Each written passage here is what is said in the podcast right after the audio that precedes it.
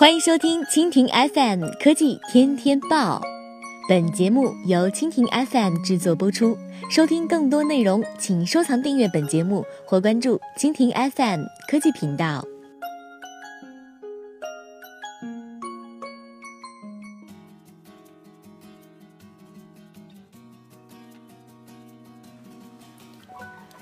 苹果播报：彭博社，苹果 iOS 十三将带来 iPad 端重大更新。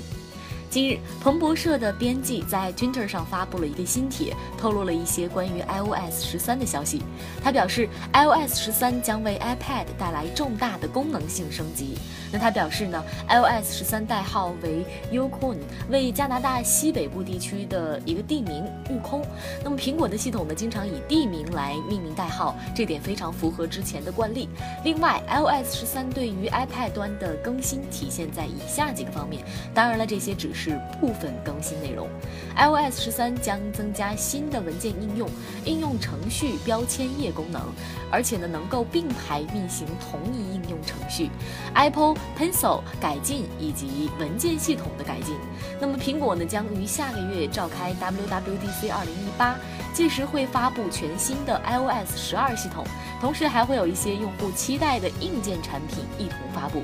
iOS 十三要等到明年才能和我们见面。